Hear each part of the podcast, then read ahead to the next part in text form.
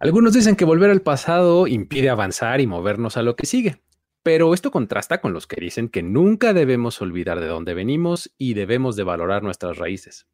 El día de hoy vamos a hablar de algunas historias en las que el pasado pues está en realidad muy presente. Primero está el caso de Teddy Bridgewater, que regresó a su equipo de preparatoria. Luego vamos a hablar también de cómo Kyle Shanahan y Sean McVay tienen mucha historia en común. También los Jaguars, por su parte, eh, si sí quieren dejar atrás los malos tiempos pasados y este fin de semana terminaron con una infame racha al vencer a los Chargers. Aquí les vamos a contar cuál fue. Y finalmente hablaremos del curioso caso de Britain Covey, quien tuvo algunos inconvenientes previos a su partido con los Eagles. Esto es Historias de NFL para decir wow, relatos y anécdotas de los protagonistas de la liga. La NFL es un universo de narrativa, testimonio, ocurrencias y memorias que nunca, nunca dejan de sorprender. Y todas las reunimos aquí. Historias de NFL para decir wow, wow, wow, wow, wow, wow, Con Luis Obregón y Miguel Ángeles es. Mi querido Mike, ¿cómo estás? Muchísimo gusto en volver a estar contigo y con toda la gente que escucha este podcast. Tenemos buenas historias esta semana. Sí, fíjate que, bueno, primero que nada un saludo a todos los que escuchen esto. Y la verdad es que sí, buenas historias como muchas cosas de, de, cómo el pasado te va persiguiendo de repente para bien, de repente para mal. Y, me gusta que de repente como que agarro, temática muy, muy como de el pasado y de todas esas cosas del el programa, porque vamos a platicar, bueno, de algunas cositas que algunos quieren olvidar, otros simplemente dicen quiero recordar mi pasado y, y, y honrarlo. Entonces está padre, la verdad. Así es, así es. Tenemos varias historias y vamos a empezar con la de los Jaguars.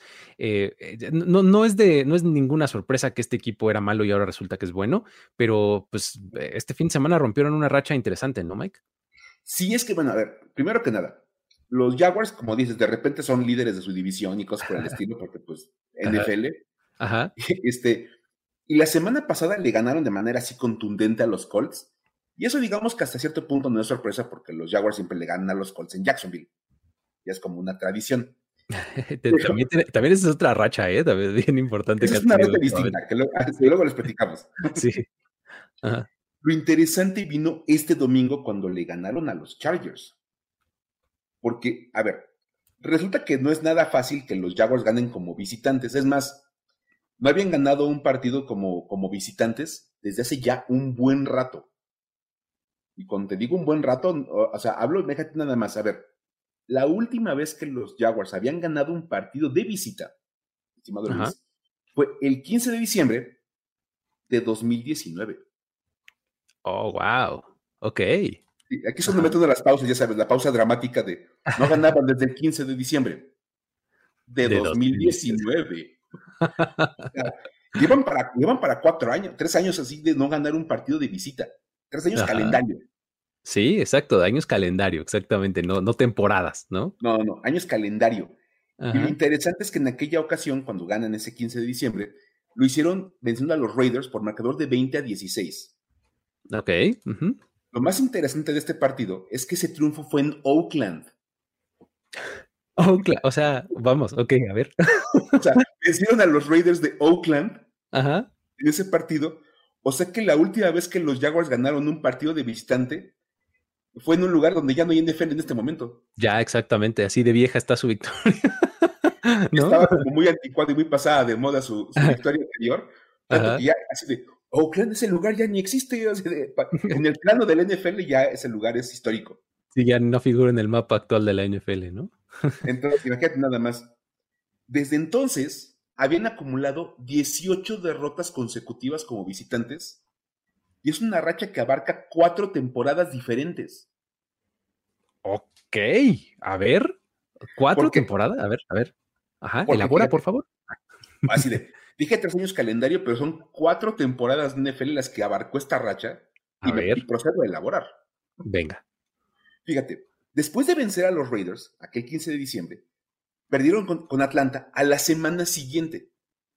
ganan, en Oakland, se van a Atlanta y pierden en lo que fue la semana 16 de la temporada 2019.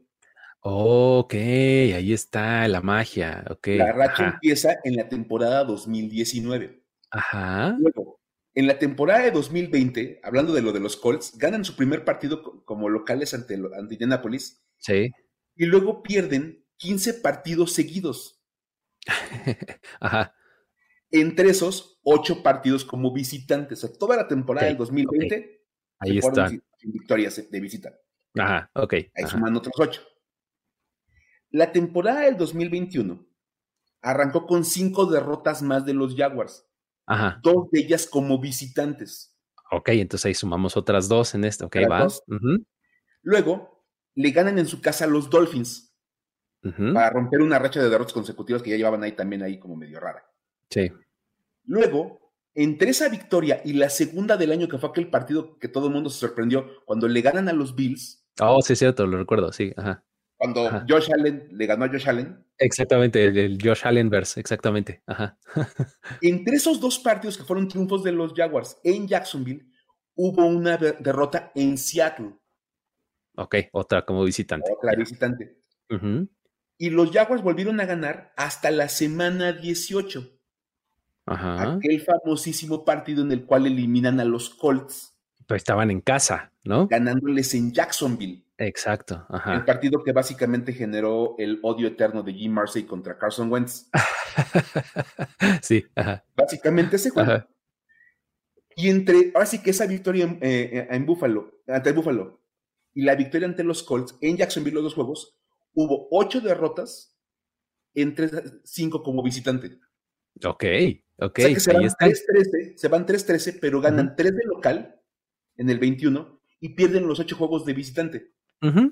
Exacto. O sea que el partido de la semana 16 del 2019, toda la temporada del 2020, toda la temporada del 2021, y llegamos a la temporada del 2022 que arrancó en Washington. Sí, sí y pierden con los Commanders cuando Carson Wentz, de todas las personas en el mundo, exacto, les regresa el partido y lo gana con aquel pase a Jahan Dodson. Entonces resulta que la racha se extiende hasta la temporada de 2022 en la semana 1. Sí. Entonces, o sea, por amor de Dios, entre aquella victoria en, Oakland y esta, esta victoria en Los Ángeles, Ajá. que presentaron cuatro temporadas, o cuatro fragmentos de temporada o temporadas completas, en las cuales pues no le habían ganado básicamente este, a nadie de visita. Qué cosa.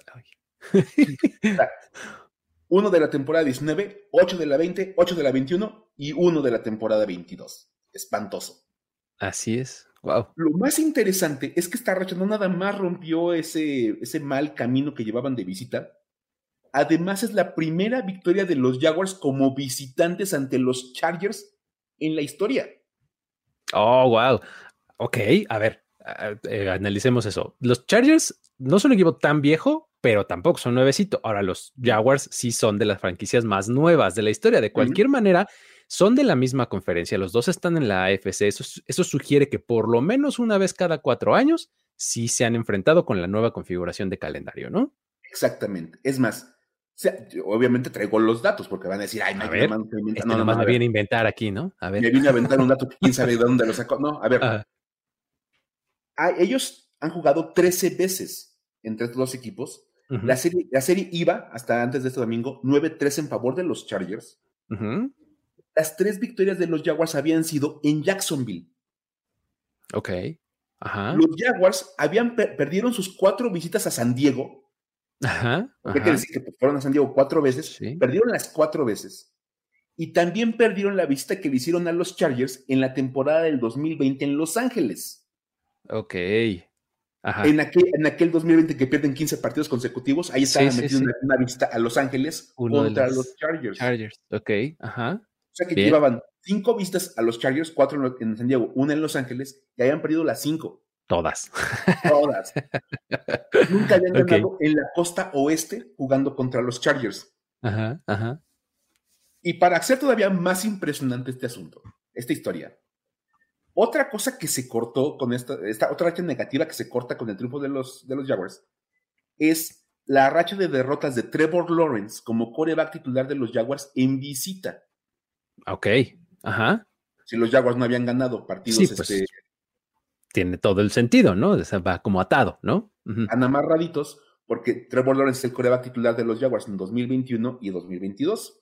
Exacto. Él pierde nueve juegos como coreback titular en visita y gana su décima salida como titular en, en, fuera de casa. Ajá. O sea, pierde los primeros nueve y gana el décimo. Ajá. Eso es interesantísimo porque solamente un coreback en la historia había perdido sus primeros nueve partidos como visitante y ganado el décimo. Un tal mm. Peyton Manning. ok, muy bien. ¿Qué me estás diciendo? ¿Que Trevor Lawrence es el nuevo Peyton Manning? Yo nada más recuerdo que cuando Trevor Lawrence llegó a la NFL decían que era lo mejor que le había pasado a la NFL desde Peyton Manning. Exacto, exacto, el mejor prospecto desde Andrew Locke y Andrew Locke era el mejor prospecto desde Peyton Manning, ¿no? Y Trevor Lawrence, que básicamente es como de esos prospectos generacionales estilo Peyton Manning, Ajá. siguió el mismo camino de vista que el perder nueve seguidos y luego ganar el décimo. Muy bien, eso es. Y nada más para ponerle la cereza así al pastel de esto. O sea, todavía se pone mejor. Espérate, se pone mejor. tengo una cosa más que decir de todo esto. A ver. La racha de Peyton Manning de derrotas como visitante la cortó ganando su décimo juego contra los Chargers. Oh, qué maravilla. o sea que, pobres Chargers, ellos iban a tener ahí como una un, mal, un mal momento con esto, pero para los, los Jaguars es una gran historia. Este, la verdad es que es una muy buena manera de cortar la racha. Porque, bueno, es más, esta es una racha que nadie quería tener y creo que nadie quiere tener en sus sí, No, por supuesto que no. es como, no sé, yo, estaba viendo el fin de semana una película, la de When the Game Stands Tall. Ah, sí, la ubico perfecto, sí. La prepa de la Salle. Sí, de cuando, pierden un partido después de haber ganado 151. Exacto, ajá. Acá los Jaguars fue de por fin somos libres. ya ganamos uno de visita, no inventes. Muy bien. bueno, ahí está, la historia. Ya, les conté eso y ahí está con todos sus agregados adicionales. Perfecto, está eh, interesante, buena racha. Creo que esto de, de, este, hacer el paralelo con Peyton Manning y demás es lo que lo lleva al siguiente nivel. Está increíble. Vámonos entonces a la que sigue. Ahora, eh, esto, esta no tiene necesariamente tanto, eh, tanto eh, contexto, digamos, histórico y connotaciones este, pasadas y demás, pero está bien interesante y es una anécdota padrísima. e involucra al mismísimo Britton Covey, porque, a ver, vamos a empezar por, como contextualizar, ¿no? Britton Covey, jugador de los Philadelphia Eagles, y pues bueno, él tuvo su, primer día en el trabajo, ¿no? Todos hemos pasado por esta situación en, donde eres el nuevo, ¿no? eres el nuevo, ya sea en la escuela, en el trabajo, y pues bueno, pues puede ser complicado, ¿no? Ahí hay que adaptarse, no sabes dónde está el baño, ¿no? Este, todo eso, este. ¿Dónde se eh, checa de salida? Exactamente, ¿no? Es complicado, ¿no? Te ganan los nervios, ahí no sabes qué vas a, no sabes qué vas a, qué va a venir, ¿no? Pero bueno. Para Britton Covey, él eh, tuvo su experiencia recientemente porque es un novato en, en los Eagles, como ya les mencionaba, y pues no fue exactamente lo más fluidita su, primera este, participación con el equipo, porque pues bueno, esto se remonta un poquito oh, más atrás, a la semana 2 de, la temporada.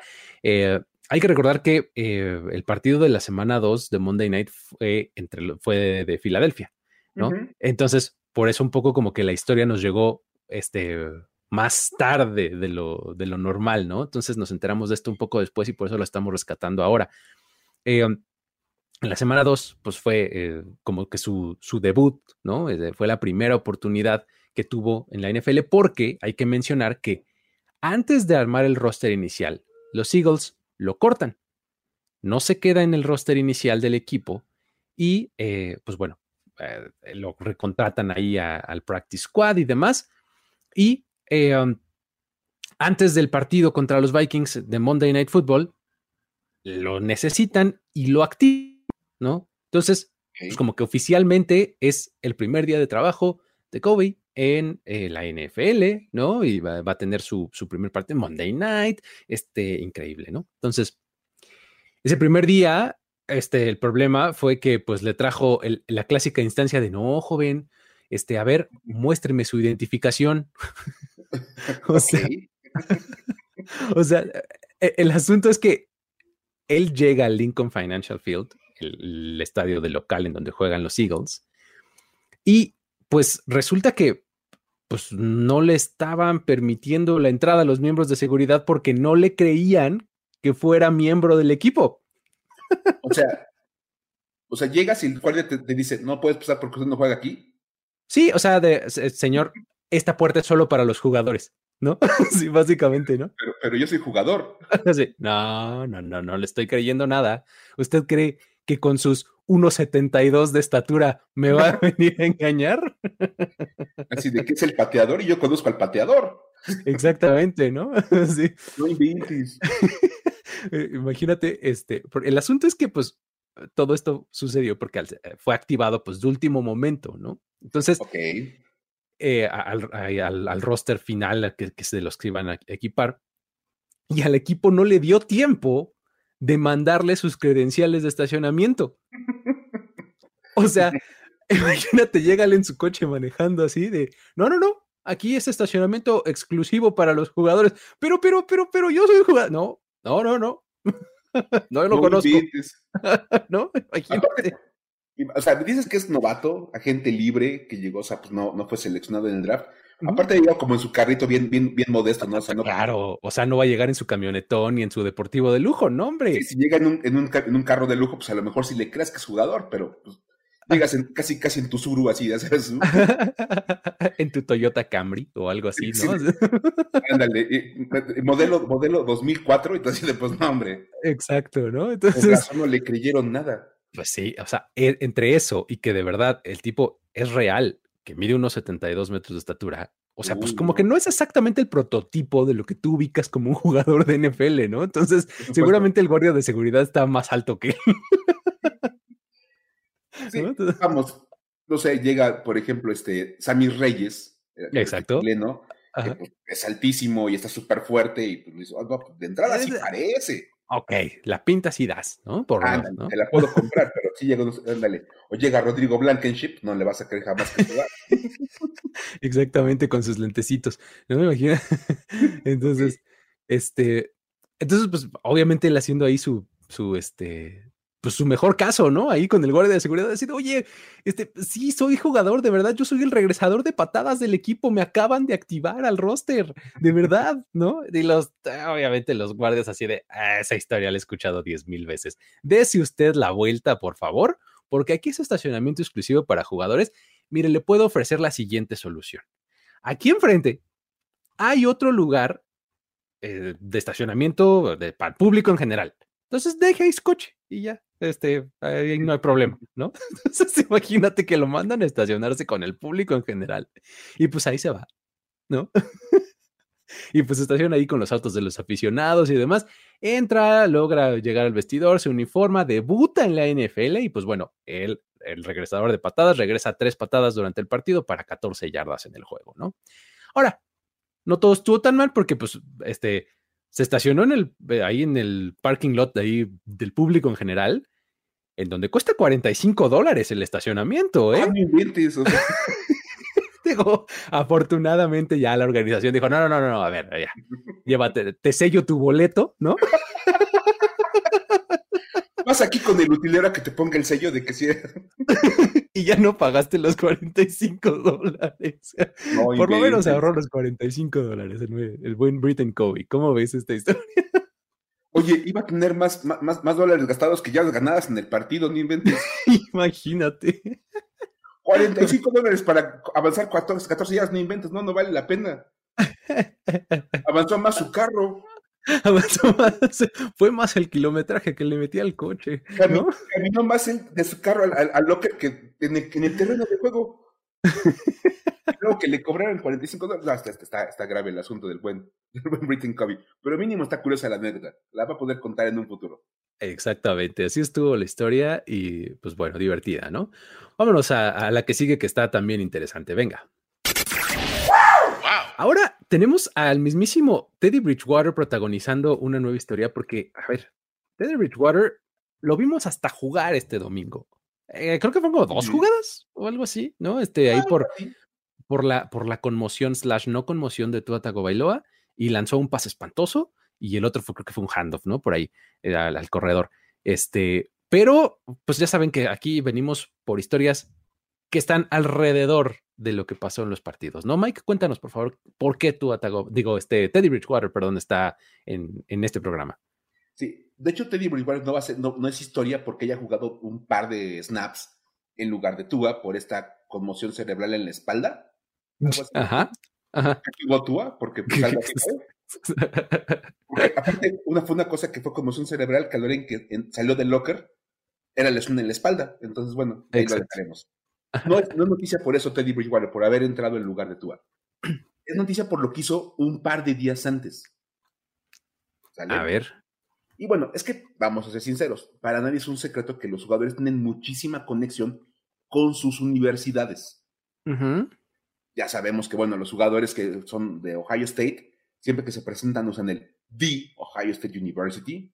Por supuesto, claro. O The U, Ajá. Miami, porque sus, pulgares juntos con los índices levantados, ¿no? Haciendo la U y ya sabes, todo tipo de cosas. Incluso luego salen hasta a entrenar o a calentar con la playera de su universidad. Claro. Pues el espíritu está siempre ahí vigente. Lo que no es tan común y que rara vez vemos es que esos jugadores tengan esta conexión con su preparatoria. Ok. no, Sí, no, lo mencionan tan común como de, ah, mi prepa, yo estudié en tal prepa. No, eso no. Salvo alguna otra presentación de lunes por la noche, de ahí no pasa. Y bueno, en el caso de Teddy Bridgewater, él es originario del estado de Florida. Y él estudió en una prepa que se llama Miami Northwestern. Ok. Ahí en Florida. De hecho, él, él en, su paso por esta preparatoria, se vuelve un recluta de cuatro estrellas y termina recibiendo una beca para jugar en Louisville, donde, bueno, él este, cursa su carrera colegial y termina siendo una selección de primera ronda con los Vikings. Claro, me acuerdo de ese draft. Los Vikings tuvieron tres primeras rondas ese año y Teddy Bridgewater fue la última de esas tres. Y que se suponía que iba a ser como el jugador franquicia y toda la onda, hasta que una lesión ahí medio desastrosa lo puso casi, casi en riesgo de retirarse. Bueno, Ahora que Teddy Bridgewater juega con los Miami Dolphins, regresó a su estado natal. Claro, ah, pues ya, ahí tiene sentido. Ajá. Empieza como todo a cuadrar, ¿no? Pues él regresa a, Florida, él este, pasa a, los Dolphins y automáticamente todo le queda cerca de su etapa como, como estudiante. Claro, sí, sí, sí. Ese tener cerca, ya él encontró Teddy Bridgewater las ventajas a esta situación, porque pudo hacerle una visita a su preparatoria en el partido de la semana. Ok. Entonces, de hecho, bueno, sabemos que una, una, tradición del fútbol americano en Estados Unidos es que los viernes son para las prepas. Sí. Los sábados es para las universidades y el domingo y el lunes para el NFL. Así es, ajá. Aunque hoy el jueves también está incluido para el NFL, pero bueno, es básicamente como el calendario. Más o menos. Entonces, los viernes, pues difícilmente el jugador tiene como muchas cosas que hacer, el de NFL. Sí. Ya, de, como más de descanso y en la nochecita, pues ya básicamente te piden que no hagas nada, nada riesgoso. Y pues si te sentar a una banca a ver un partido de fútbol americano, pues es una cosa que puedes hacer. Creo que además es tiempo bien invertido, ¿no? Por supuesto. aparte, imagínate para los chavos de la prepa de Miami Northwestern ver llegar a Teddy Bridgewater, que es el coreback suplente de los Miami Dolphins, Ajá. y alumno estrella de, la, de ahí de Miami Northwestern. Exacto. Ajá. Oh, está bien padre. Es que debe ser algo que que motive ahí este, al, equipo. Y bueno, de hecho es una de las mejores preparatorias del estado en el tema de fútbol americano. Son esas muy buenas preparatorias. Ajá. Y obviamente les vino como una novedad interesante, pues tener a un exalumno tan famoso y que además ya decíamos, es un jugador de NFL. Sí, eso ya, o sea, ya te pone en un nivel diferente, ¿no? ya, ya, obviamente la cosa cambia, te empiezas a ver mejor. Y es más, hasta lo invitaron a que se parara pues en la lateral con los jugadores y con los coaches, toda la onda. Claro, claro. Y, seguramente has estado en alguna fiesta en la que pues, llevan, llevan un grupo y tu cuate dice, oigan, yo canto una. claro, claro. yo me sé la de Seven Nation Army en la guitarra. Alguien lleva, alguien lleva una guitarra y tienes un cuate que yo me sé esta canción y mejor aún, yo me sé esta canción de Nicho Hinojosa. la, yo me sé la del breve espacio de Nicho Hinojosa. Exacto, yo me sé la del breve. Exacto. Y, acto seguido, ¿qué viene? el palomazo. El palomazo, exacto. ¿No? no me digas que ese equipote de Bridgewater, ¿cómo crees? No, no, no, no, no. ah, bueno. Ah, bueno, había estado muy loco esto. Pero, pero, pues, básicamente agarró el pizarrón del coach Ajá. Y dijo, a ver, espérense, ahorita voy a mandar una jugada yo y se pone a dibujar la jugada. Ok. O sea, no agarró el libro de jugadas como para ver cuál le gustaba. Ajá. Dibujó la jugada él en ese momento, o sea. O, sea, e, e, el trabajo de los coaches de instalar el playbook toda la semana valió gorro, ¿no? Dijo, a ver, en la segunda vez del partido, a ver, espérense. Ajá. Tengo una gran idea. a ver, y empieza a dibujar esos circulitos. Ajá. Tú vas a hacer esto, tú vas a ir para acá, tú vas a ir para allá. Ajá. Y todo así como debiendo, ah, ok, pues sí, ¿no? Está bien. Ajá. Y pues como, como voy al palomazo, pues que avientan la jugada.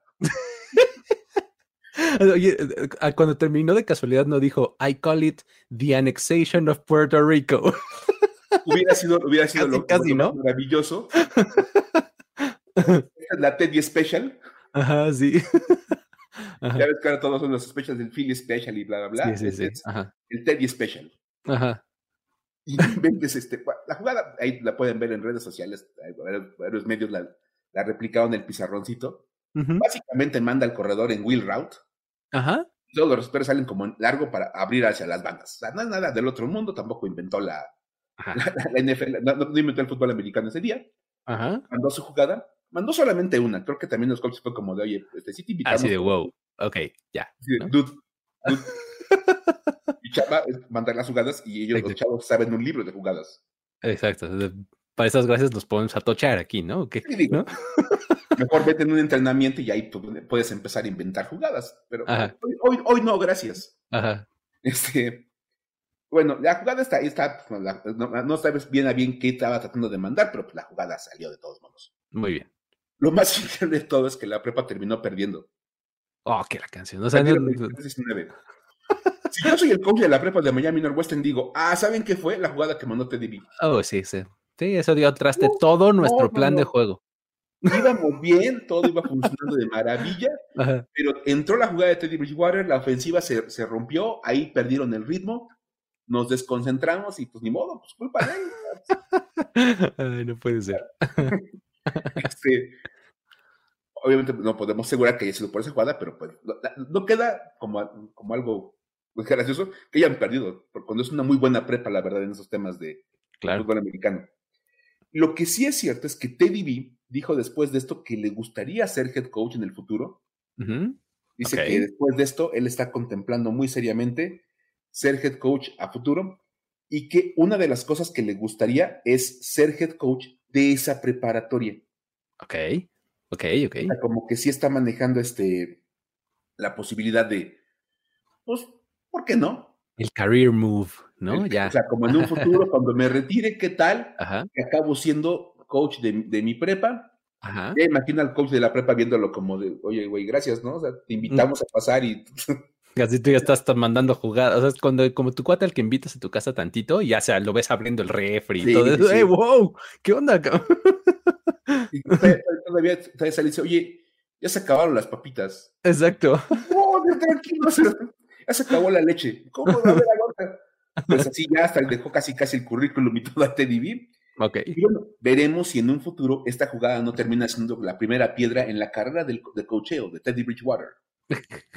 Oye, primera piedra, o sea, en el sentido de este obstáculo o primera piedra o es la, fundación de, este, de, su carrera, ¿no? El cimiento de una carrera como coach. Exacto. o, de una pedrada que aventó nomás para ver qué salía. Exacto. Exacto. Pero ahí está la historia. Buenísimo. Teddy Bridgewater mandando jugados en la prepa. Vámonos a la que sigue. Ahora, vámonos también a, otra conexión padre del, pasado, que vamos a tener una edición más en esta eh, próxima semana de NFL. Eh, van a jugar los 49ers contra los Rams. Digo, eso no es ninguna novedad porque pues son rivales divisionales y se enfrentan dos veces al año, entonces pues eso no está nada para decir wow. Pero lo que sí es la conexión entre McVeigh y Shanahan. Seguramente ustedes pues ya han escuchado esta historia, han sabido que ay, son amigos y no sé cuánto, pero este, pues la verdad es que queremos hacer esta, esta pequeña recapitulación, porque está padre, ¿no? O sea, eh, seguirle la pista a este tipo de, este, de, como dijera la novela mexicana, amigos y rivales, este, siempre, siempre, está, siempre está interesante, ¿no? Entonces, primero que nada, pues hay que recordar que esta es la primera vez que se enfrentan desde que el año pasado, o la temporada pasada, mejor dicho, está fuera la final de la NFC, ¿no? Entonces, este, eso es como que lo más, eh, lo más reciente que tenemos de ellos. Ahora, la historia de estos dos coaches va, pues, mucho, mucho más atrás en realidad, ¿no? Este, se pone, se pone bastante interesante porque, pues bueno, todo, todo empezó allá, pues, cuando Kyle Shanahan y Sean McVay se conocieron en su estancia estando en Washington, en el equipo dirigido por Mike Shanahan, o sea, el papá de Kyle. Claro, lo recuerdo. Seguramente este, lo recuerdas bien porque era, fueron épocas brillantes para, para los entonces Redskins, ¿no? hoy Commanders. Este, um, McVeigh, él entonces era el coach asistente de alas cerradas en 2010. O sea, eh, ni siquiera era coach de posición, era asistente de Titans, ¿no? Al año siguiente, en 2011, ya era el coach de posición, de esa misma posición, y Kyle Shanahan era el coordinador ofensivo, ¿no? Nepotismo. Ah. No, no, no, no, no, Yo te puedo asegurar que Mike Shanahan entrevistó a muchos candidatos y casualmente su hijo era el, más, capacitado. Era el más calificado, pero bueno.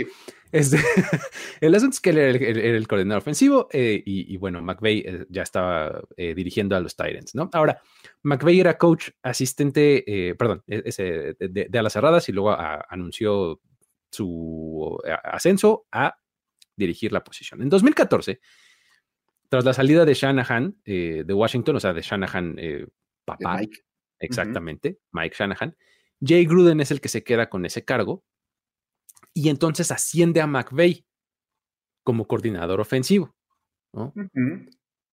Hasta 2017, McVeigh recibe la oferta para volverse head coach de los Rams y pues ya, ahí lo tenemos hasta este momento. ¿no? Mientras McVeigh estaba como coordinador ofensivo ahí de Jay Gruden en Washington, Shanahan pasó esos años en Cleveland y en Atlanta en ambos lugares, misma posición, coordinador ofensivo, ¿no? Eh, primero con, los Browns y luego con los Falcons, fue cuando llegan al Super Bowl y demás, 28-3, todo eso. Ahí estaba este Kyle Shanahan, ¿no? Y en 2017, ese mismo 2017, lo contratan como head coach de los 49ers, ¿no? Entonces, llegan como al mismo tiempo los dos a, a, los puestos. Exactamente, se convierten en head coach el mismo año, los dos, ¿no? Uno en los Rams y el otro en los 49ers, ¿no? Entonces, eso quiere decir que estos dos coaches se han enfrentado 10 veces en temporada regular y la historia dice que Shanahan tiene el número de McVeigh, o sea, lo ha este, dominado bastante claramente, ¿no? En estos 10 encuentros, los 49ers tienen marca de 7-3, incluyendo oh. victorias consecutivas de San Francisco. Seis. Seis victorias consecutivas. ¡Wow! O sea, o iban bien los Rams con, con McVeigh. O sea, al principio, pero les han dominado ya últimamente. ¡Ah, qué bárbaro! Sí. Seis victorias consecutivas de San Francisco, ¿no?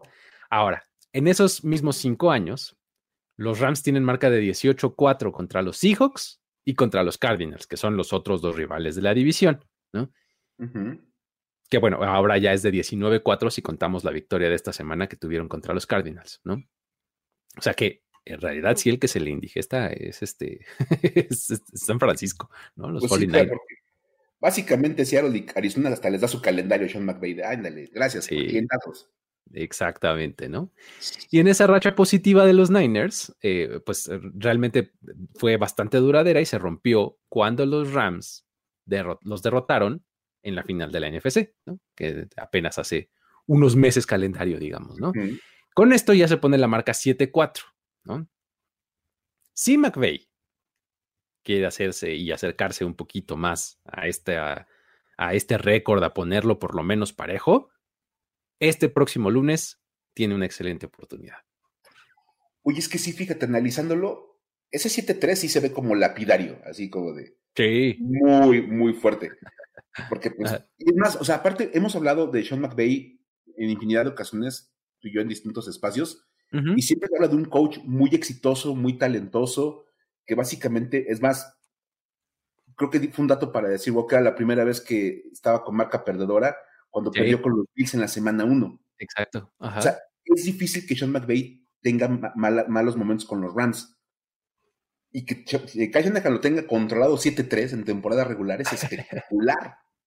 sí, sí, está muy, de llamar la atención. O sea, realmente la estadía de McVay en los Rams ha sido súper exitosa en términos de ganados y perdidos. Tiene dos apariciones en el Super Bowl, una de ellas la ganó. O sea, vamos, está todo bien, pero sí, se le visten de rojo y dorado y ya valió.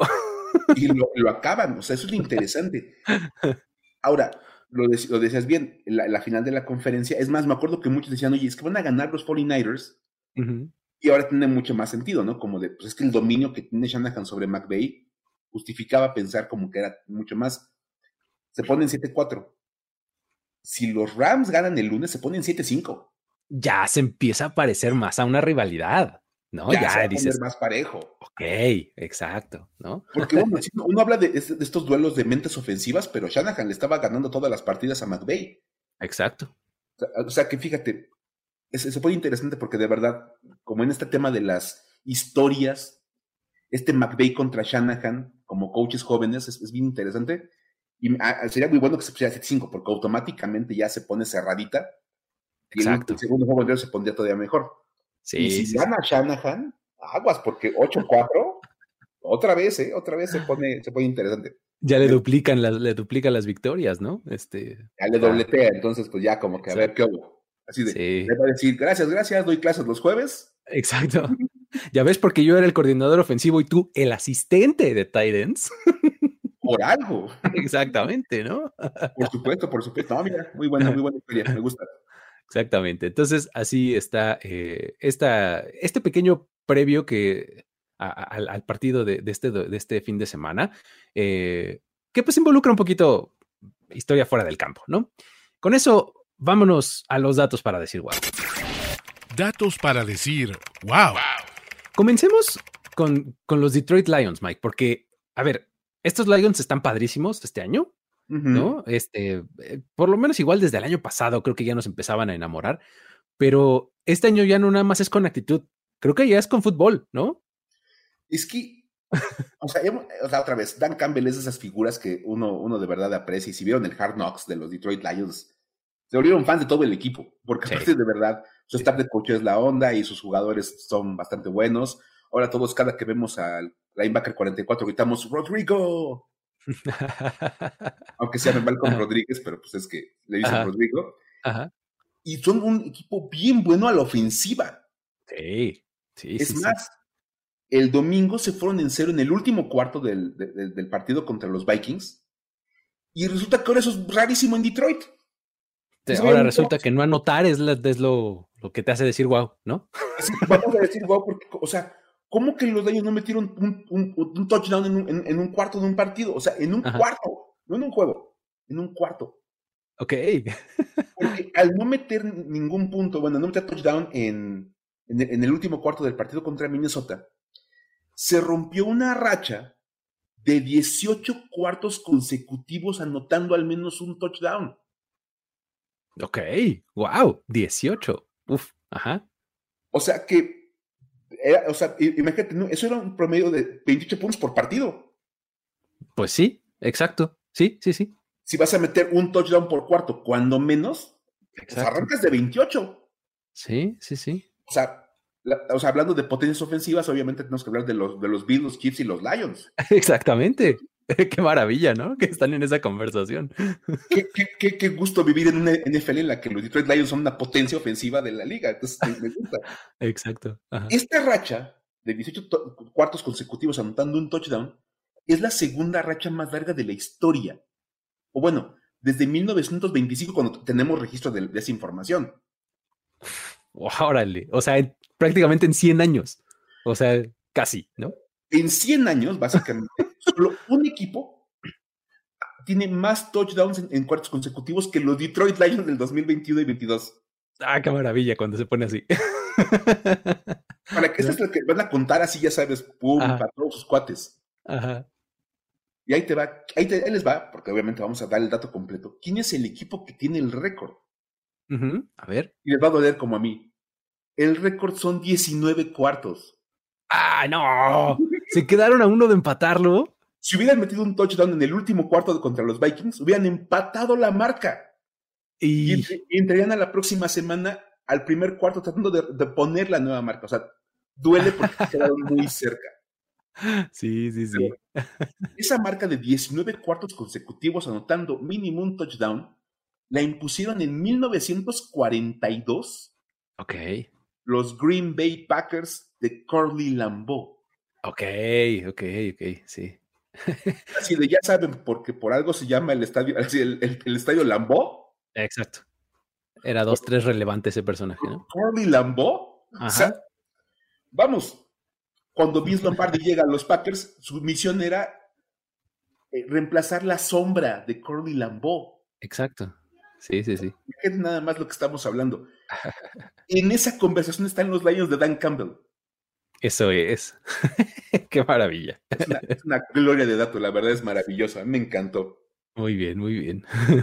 Eso es todo. Ahora, te tengo otra bastante buena que también involucra a estos mismos Lions. O sea, el equipo de moda. exactamente. Esto tiene que ser una cosa de hermanos, porque fíjate, este año solamente dos jugadores tienen un acarreo de más de 30 yardas y una recepción de más de 30 yardas. Oh, ok. Y este, Divo Samuel, no gracias, no eres tú. ¿No es Divo Samuel? no, no eres tú. Yo dije que esto era una cosa de hermanos. Resulta que Equanimous y Amon Ra St. Brown son esos dos jugadores. Amon-Ra, la deidad del sol, este, Amon-Ra el inmortal, como usted le quiera decir, y Equanimous, su hermano mayor, en realidad Equanimous es mayor, este, ellos dos han tenido esta, este tipo de jugadas, acarreo y recepción de más de 30 yardas. Debo decir que me sorprende un poco más que estemos hablando de Equanimous. Equanimous, exacto. Porque Amon Ra está dando un temporadón, o sea, desde el año pasado viene ya jugando bien y sigue jugando muy bien. Pero Equanimous y aparte está en Chicago, ¿no? Está, en Chicago, sí, exacto. Además, en una ofensiva sí, como la de Chicago. Donde Chicago no está haciendo como una gran temporada. O sea, es más, todos los Green, todos los Chicago eh, eh, Bears tienen como equipo 23 recepciones entre todos. Sí, o sea, imagínate. Y una de ellas es para más de 30 yardas de Equanimous. Aparte tiene una carga de más de 30 yardas, por amor de Dios. ¡Wow! O sea, lo que me hace decir wow es que estemos hablando de Quanimius en Brown como una máquina ofensiva. Muy buen dato. Efectivamente. Oye, pero eh, el, dato que traemos para cerrar está este, buenísimo porque fue uno de los momentos del meme, ¿no? De este, de la que nos dio la semana 3, ¿no? Es que, a ver, o sea, todos vimos, vimos el, el Sunday night entre 49ers y Broncos Ajá, lo sobrevivimos también. vivimos la emoción, entre comillas, de, Niners contra Broncos. Ya sabemos que fue un partido que fue un, 11-10. Ajá. Será la historia por lo, que, lo que vamos a contar a continuación y porque apareció el efecto Orlovsky. Orlovsky, ok. Dan Orlovsky. Dan, the man Orlovsky. Ajá, Es que, a ver, los Broncos derrotaron a los 49ers anotando exactamente un touchdown, un gol de campo y un safety. Ajá. Variadito por lo menos, ¿no? 6, 3 y 2, los 11 puntitos. Ajá. Esta es la primera vez desde 2008, o sea, casi 15 años, que un equipo gana anotando exactamente estas tres cosas y únicamente estas tres cosas. Ok, a ver, wow. Ajá. Insisto, cuando, me, ofrezcan un trabajo ideal, yo quiero ser el cuate que averigua este tipo de cosas. ok, eh, eh, bienvenido a tu nuevo trabajo. a ver. Tú, tendrás el trabajo de investigar estadísticas de este estilo. A ver. wow. En el 2008, los Vikings derrotaron 12-10 a los Lions, anotando un pase de touchdown de Gosper Roth para Bernard Berrian, Ok. Un gol de campo de Ryan Longwell. Ajá. Y un safety que se le acreditó a Jared Allen. Ajá. Ajá. Ok. O sea, son 12 puntos porque pues meten el touchdown. Aquí sí metieron el extra. extra. Ajá. el gol de campo y el safety que se le marca a Jared Allen. se le acredita a él. Pero ese safety se hizo famoso porque en realidad Jared Allen no tocó al coreback. Dan Orlovsky salió corriendo por la parte de atrás de la zona de anotación. Y corrió sobre la banda blanca buscando un receptor. Todo el mundo conoce esa jugada si tienen un tiempo de NFL. Él no se había dado cuenta que estaba pisando fuera cuando pitan los oficiales de pi, pi, ya sabes, así de aguanta, aguanta, aguanta. Es que ya salió este cuate y pues ya acabó la jugada. Manitas juntas arriba de la cabeza para marcar el safety, ¿no? Y el tipo que estaba más cerca de Dan Orlovsky era Jared Allen. Era el que lo iba correteando.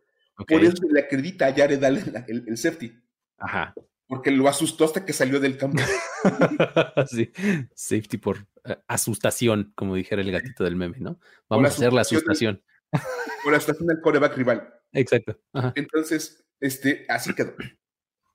Esta semana, los Broncos ganaron con un touchdown de Melvin Gordon, sin punto extra. Ajá. Un gol de campo de Brandon McManus y un safety que se le acredita a Mike Purcell. Ok.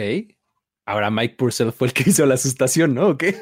Y uno revisa cómo estuvo el asunto, Ajá. pues también debe ser safety por asustación. Me encanta que sea asustación. En este programa, a partir de ahora, cuando una cosa así pase, va a ser jugada por asustación. Exacto. Resulta que este safety ocurre cuando Jimmy G se echa para atrás, empieza a buscar a su receptor, viene Mike Purcell con la asustación y pisa Jimmy G la línea blanca. Con los dos pies. o sea, no, no así de, pues no, no. Se planta completamente en la, línea blanca. Ajá.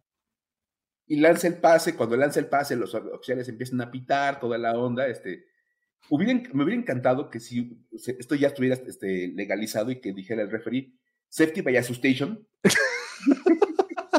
Exacto. Ajá. Pero no, no, se pudo, no, está todavía aceptado. Aquí decimos nada más la propuesta. Ajá. Y entonces se le marca el safety a Mike Purcell por ser el que hace la asustación de estar más cerca de Jimmy G. Ok. Pero entonces eso, eso hace que se repita el efecto Orlovsky, ¿no?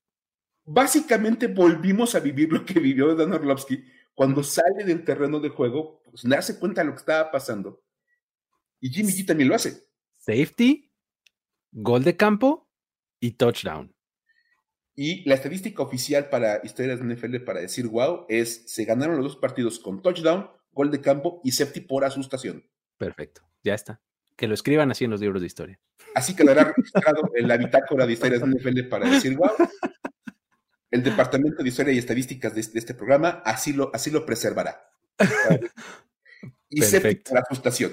Safety por asustación. Buenísimo. Nada más haber que agregar dos cosas de esto. Ajá de no haberse marcado el safety hubiera sido pick six contra Jimmy G. Sí, sí, exacto. Es eh, el, único, el único este, safety que pudo haber sido pick six, pero qué cosa, qué desastre de jugada. O sea que fue un safety que resultó siendo bueno porque hubieran sido siete. Exacto, es que eso, fue, eso es lo que no están viendo. Jimmy Garoppolo les ahorró cinco puntos. Jimmy G no es nada más una cara bonita, es un genio del, fútbol americano, porque dijo, voy a lanzar un pick six. No, no, no. Me algo. Que digan que fue por asustación y no que fue un Pixix. Exacto. Orlovsky tuiteó después de la jugada, puso, por fin. Freedom, ¿no? Yo no soy el único del que todo el mundo se acuerda por esa jugada.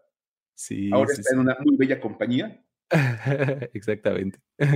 Jimmy G. Pero la verdad es que sí, este, es una cosa bien rara y de verdad que se repita como tal cual, casi casi el, tipo de anotaciones todo en dos partidos tan distantes y que el safety tenga las mismas características es una cosa que te hace decir wow.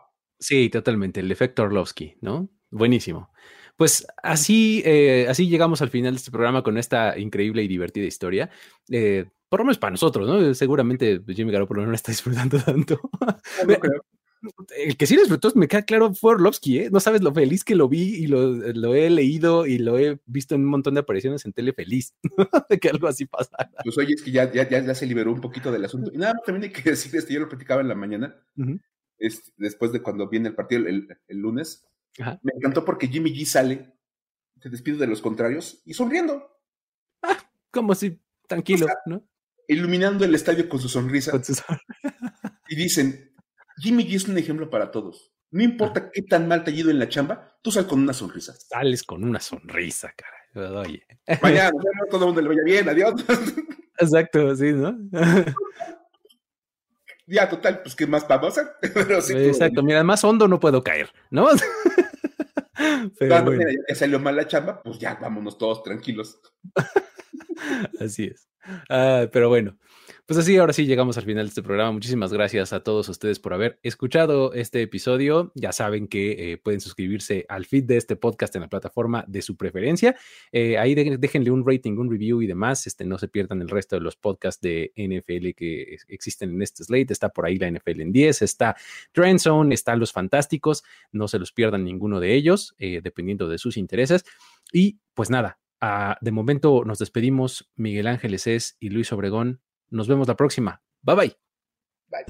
Esto fue Historias de NFL para decir wow, wow, wow, wow, wow, wow, Los relatos y anécdotas de los protagonistas de la liga directo a tus oídos. Conducción: Luis Obregón y Miguel Ángeles es. Voz en off y diseño de audio: Antonio Sempe. Una producción de primero y diez para NFL.